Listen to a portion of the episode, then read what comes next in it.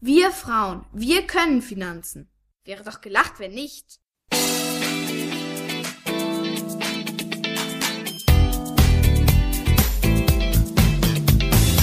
Das ist der Podcast der Geldfrau. Für alle, die mehr von ihrem Geld wollen.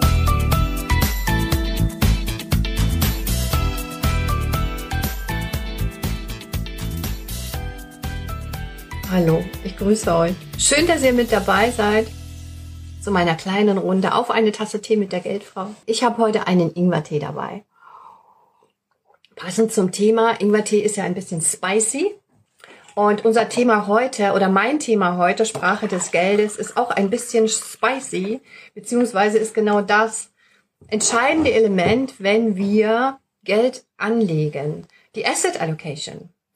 Die Asset Allocation ist äh, für 90 oder 90 Prozent ähm, ist die Asset Allocation verantwortlich dafür, wie sich unsere Rendite entwickelt. So haben es kluge Menschen ähm, herausgefunden durch intensive wissenschaftliche Studien und Erforschungen der Aktienmärkte, Anleihenmärkte, Rohstoffmärkte, dass roundabout 90 Prozent der Asset Allocation dafür verantwortlich sind, wie letztlich sich unsere Rendite entwickelt. Das heißt, Sie hängt zu einem ganz großen Teil genau davon ab, wie wir unsere Assets verteilen, aufteilen, zusammenstellen. Was sind denn jetzt aber Assets?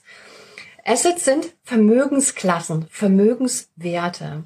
Und ähm, wenn ihr euch schon ein bisschen länger mit dem Thema beschäftigt oder auch ganz neu seid, die einen wissen das vielleicht, die anderen werden es jetzt wissen. Es gibt ja tatsächlich nur fünf Vermögensklassen. Fünf Stück. Mehr gibt es nicht. Es gibt noch eine plus, aber es gibt hauptsächlich fünf Vermögensklassen. Also Assetklassen, die fünf Assetklassen. Es gibt zwei Geldwerte. Geld ist eine Assetklasse, Geldwerte und es gibt die Sachwerte.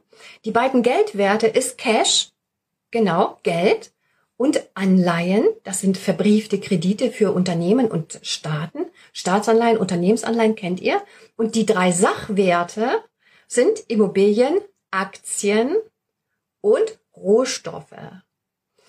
Immobilien, Aktien und Rohstoffe und die Geldwerte Cash und Anleihen. Ein Fonds ist eine Verpackung für Rohstoffe, für verschiedene Aktien, für verschiedene Immobilien, ist aber keine Assetklasse an sich. Das ist ganz wichtig, das zu verstehen.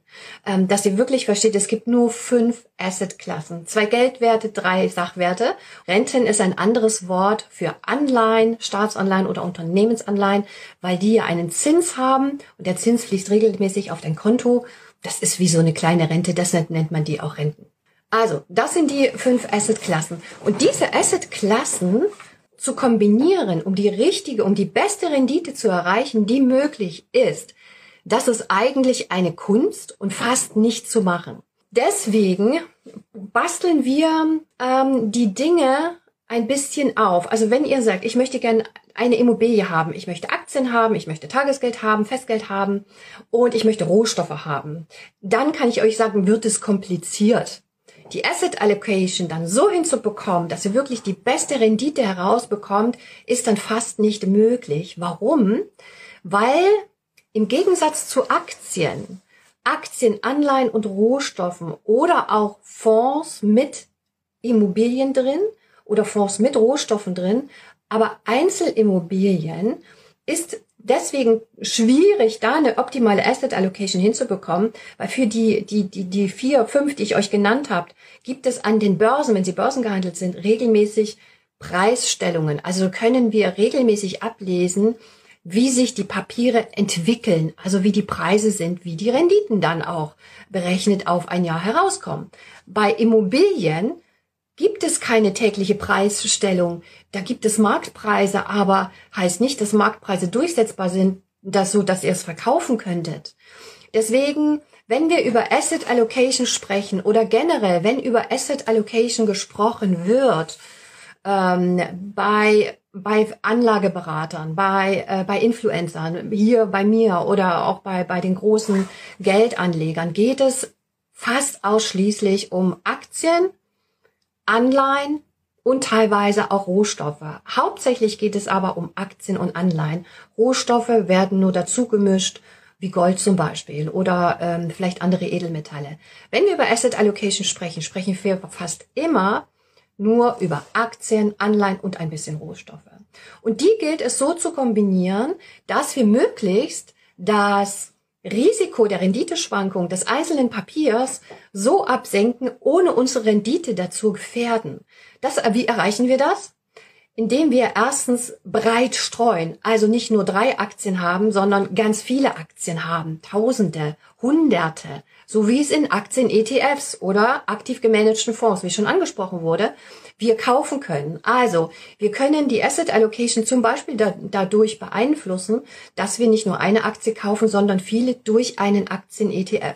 Das gleiche bei Anleihen, dass wir Anleihen tatsächlich in Fondslösungen kaufen, also mehrere, so dass wir diversifiziert sind, das Risiko der Assetklasse also rausnehmen durch die breite Streuung und dann möglichst die, die Marktrendite, die in den Papieren ist, die durch äh, Jahrhunderte, 200 Jahre zurückblickende Aufzeichnungen ähm, er, erkennt sind oder notiert sind oder wir einfach davon wissen, dass wir die innewohnenden, den Papieren innewohnenden, der Assetklassen innewohnenden Renditen erreichen können durch Diversifikation ist ein ganz wichtiger Punkt. Das ist das eine. Wir versuchen durch die Diversifikation das Risiko rauszukriegen, um eine hohe Rendite zu bekommen. Aber wie mischen wir dann, das meint letztlich Endes die Asset, Asset Allocation, wie mischen wir jetzt diese verschiedenen Anlageklassen so zusammen, dass wir die beste Rendite rausbekommen? Das tun wir, indem wir quasi Papiere mischen, die möglichst nicht miteinander korreliert sind. Also heißt, wenn die Anleihen Papiere steigen, fallen in der Regel, also im Markt fallen dann in der Regel die Aktien, beziehungsweise ist umgedreht. Geben die Aktien nach, werden Anleihen in der Regel attraktiver, also steigen sie eher.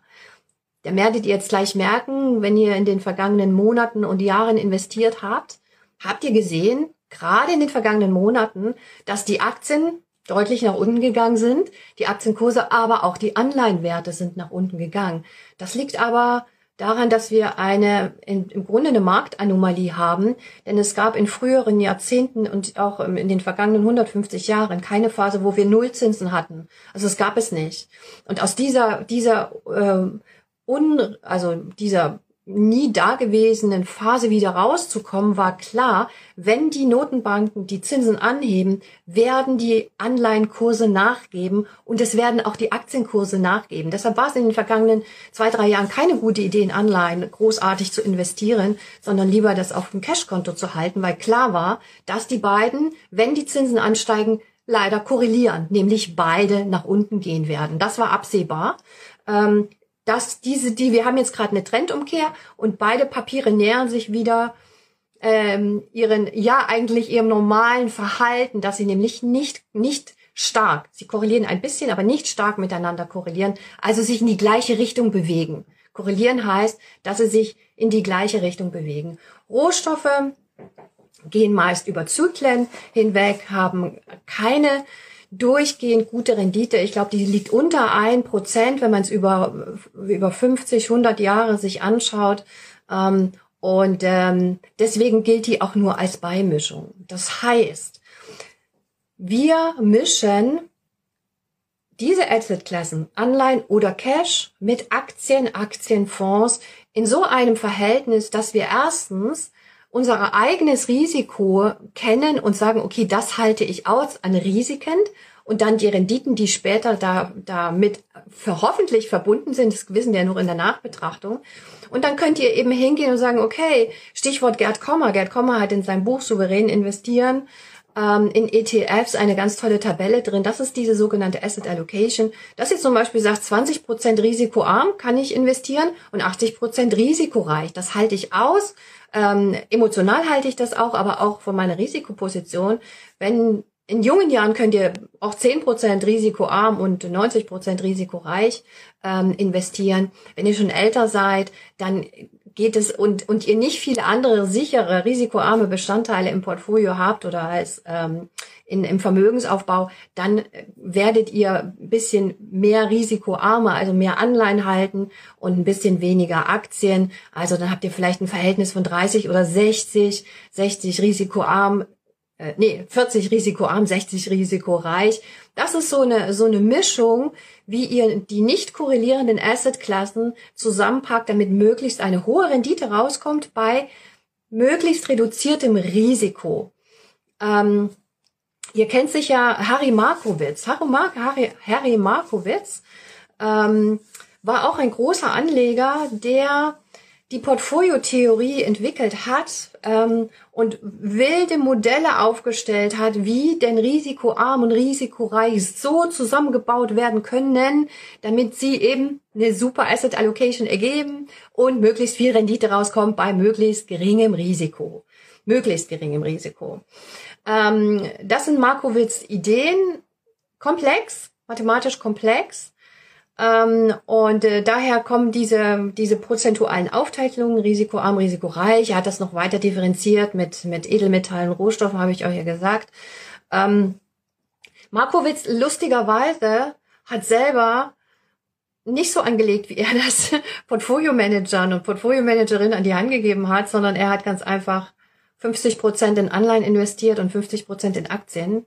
ETF, nicht in ETFs, in, in Fonds, in große Fonds. Ich glaube, er hat auf den Standard Poor's äh, einen Fonds gehabt. Ähm, 50-50 hat noch nicht mal weltweit investiert, sondern tatsächlich US-lastig, komplett US-lastig, was auch nicht gut ist, ne, weltweit investieren. Er hat 50-50 gemacht, also total simpel.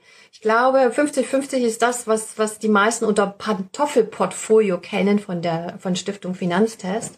Das ist 50-50. Ja, damit waren aber in den vergangenen Jahren wirklich keine, keine, ähm, keine Renditen zu erzielen oder keine, keine wirklich guten Renditen zu erzielen wegen der Anleihen. Ähm, also in den vergangenen Jahren war das nicht so der Hit. Ähm, aber es, äh, ja, es könnte vielleicht wieder dahin gehen. Ähm, ich fand das noch nie eine wirklich ähm, ähm, attraktive Mischung, aber Markowitz hat auch in einem anderen Jahrzehnt gelebt, als wir jetzt leben. Also, wie verteilt ihr eure Assets? Wie verteilt ihr eure Vermögensklassen? Darum geht es in der Asset Allocation. Asset Allocation heißt auch, kennt ihr vielleicht auch, dass ihr die Welt abbildet. Also zum Beispiel mit einem gesamten ETF, den All Country World Index zum Beispiel und nicht nur dem World Index, wo wirklich nur die Industrieländer sind, sondern auch die Schwellenländer mit drin nehmen. Asset Allocation meint auch, dass ihr vielleicht nicht nur in die großen Unternehmen investiert und die mittleren, sondern auch die kleinen mitnehmt, die Small Caps. Das ist dann die Diversifikation, wie ihr ähm, also in welche Sparten ihr investiert, in welche Größen der Unternehmen ihr investiert. Lange Rede, kurzer Sinn. Die Asset Allocation bedeutet also, dass ihr die Vermögensklassen so miteinander kombiniert, dass ihr möglichst viel Rendite bei möglichst geringem Risiko bekommt, entsprechend euren bei eurer eigenen Risikotragfähigkeit und Risikotoleranz. Und das ist kein Hexenwerk. Risikoarm, prozentual, risikoreich, prozentual und dann im risikoreich und risikoarmen sich das raussuchen, was möglichst breit gestreut ist. Und dann habt ihr schon mal eine saubere, einfache Asset Allocation, die ihr euch festlegt, die guckt ihr euch einmal im Jahr an und dann bringt ihr die am Jahresende wieder in die Ausgangssituation, das nennt man Rebalancing, ist vielleicht auch noch ein Wort, was ich nochmal euch erzählen könnte, Rebalancing, ihr rebalanced euer äh, Portfolio, wo diese Verteilung drin liegt, denn das bringt nochmal zusätzliche Rendite rein. Und dann seid ihr im Grunde mit der Asset Allocation durch. Immobilien sind im Fonds mit drin in der Asset Allocation, aber ein eigenes Haus zu haben, verschiedene Immobilien, wie gesagt, sind schwierig dann zu bewerten, weil wir eben keine tagesaktuellen Kurse haben und die Renditen auch über die Mieteinnahmen kommen zum Beispiel. Also das wird dann eine wirklich komplexe Rechnung. Die Asset Allocation, ähm, Literatur dreht sich um börsennotierte Papiere, Wertpapiere. Ich habe noch Buchtipp für euch. Also wenn euch das beschäftigt euch damit. Das ist wie gesagt wirklich kein Buch mit sieben Siegeln. Wenn ihr Literatur dazu lest, versucht ähm, nicht den Elefant im Raum immer zu sehen. Also denken, uh, Asset Allocation, uh, das klingt so das klingt so, ähm, so wahnsinnig akademisch. Ich finde, ich persönlich finde, es klingt wahnsinnig akademisch. Es heißt nur das, was es heißt. Wie stelle ich die Vermögenswerte zusammen? Also risikoarm, risikoreich. So, Und ähm, wenn ihr dazu was lesen wollt, es gibt tolle Literatur dazu, aber haltet euch nicht zu lange damit auf, auch wenn es 90 Prozent der Rendite bringt. Das ist alles kein Hexenwerk und es wiederholt sich dann auch. Kann ich euch nur sagen. Äh, The Intelligent Asset Allocation von, von William Bernstein oder Bernstein, ich weiß gar nicht, wie man ihn genau ausspricht, William Bernstein, Bernstein, glaube ich, gibt's auch auf Deutsch. Das würde ich mal lesen.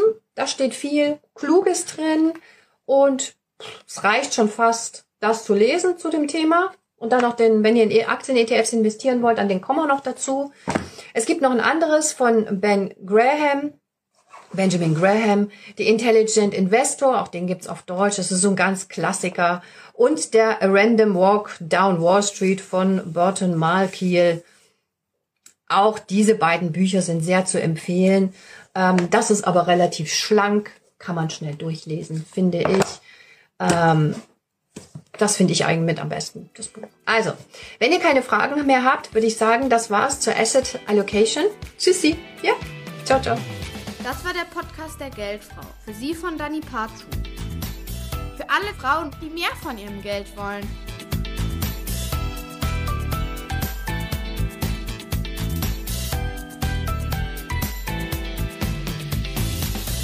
Wir Frauen, wir können Finanzen.